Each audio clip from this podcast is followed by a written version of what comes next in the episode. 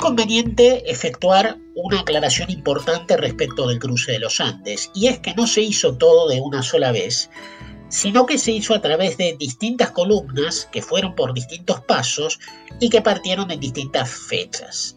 El 17 de enero de 1817, según el consenso mayor entre las diversas fuentes, comenzó el cruce de la columna encabezada por el general San Martín en su condición de comandante en jefe del Ejército Libertador, del Ejército de los Andes. En carta de 13 de enero de 1817 a su amigo y confidente Tomás Guido, dice el general San Martín, el 17 empieza la salida de la vanguardia. Las medidas están tomadas para ocultar al enemigo el punto de ataque. Si se consigue y nos dejan poner pie en llano, la cosa está asegurada. En fin, haremos cuanto se pueda para salir bien, pues si no, todo se lo lleva el diablo. Sin perjuicio de lo expresado, hay autores que mencionan el 18 de enero y hasta el 19 del mismo mes como fecha de la partida, pero en realidad no es algo tan relevante establecer una fecha exacta.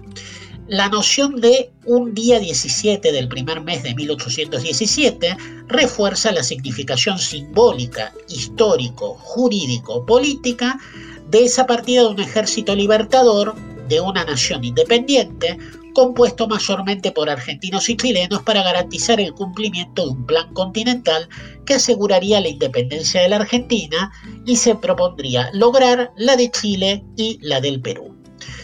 Existe entonces un consenso no unánime pero mayoritario en considerar aquel 17 de enero de 1817 como la fecha más trascendente del cruce de los Andes la partida de la columna principal del Ejército Libertador para el cruce de los Andes, cumpliendo órdenes directas del general San Martín, gobernador intendente de Cuyo, siendo el principal ejecutor de las mismas el brigadier Miguel Estanislao Solar. Aclaración interesante respecto del cruce de los Andes es que el general San Martín no fue el primero en protagonizarlo.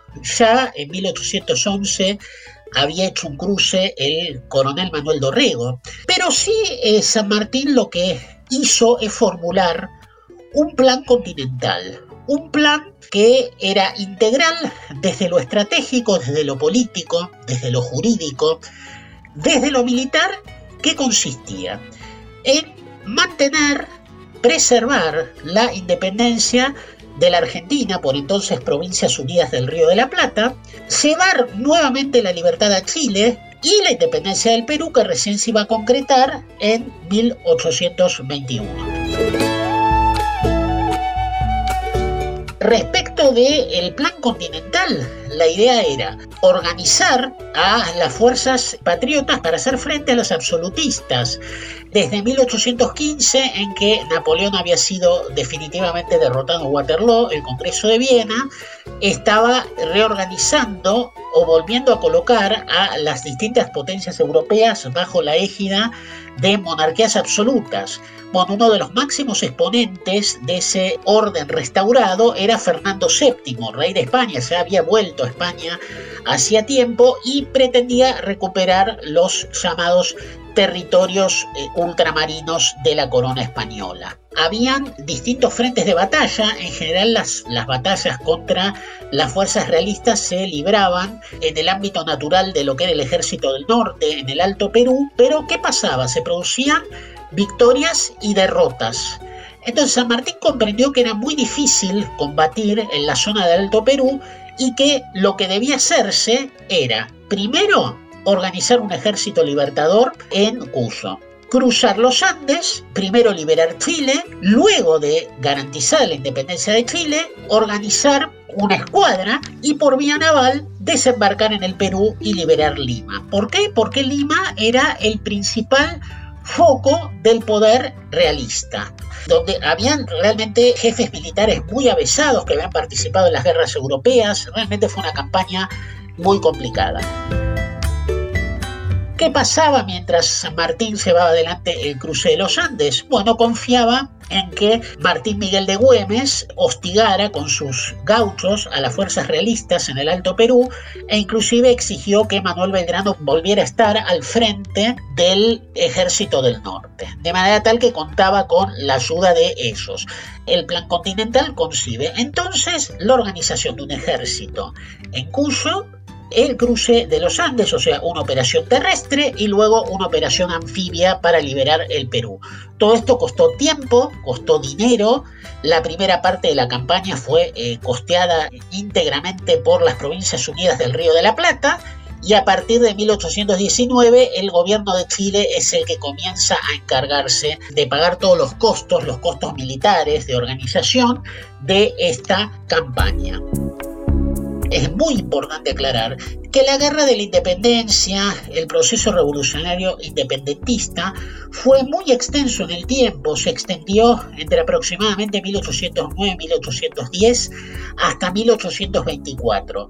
El 9 de diciembre de este año vamos a conmemorar el bicentenario de la batalla de Ayacucho, que tuvo lugar en esa misma fecha, pero de 1824 que fue la última de la guerra de la emancipación sudamericana.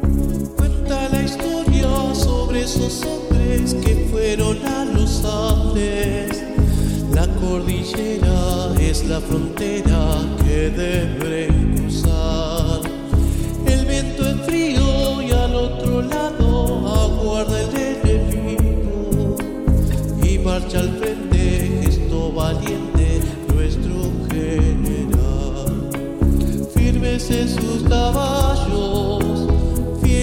Su verdad.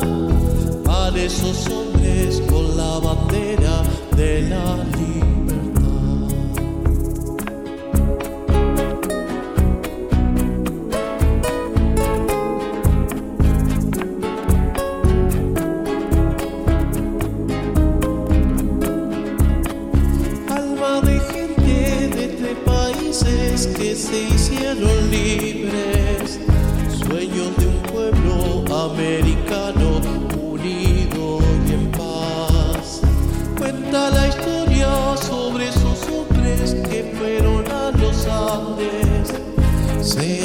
sueños hoy nuestros sueños por los que luchar.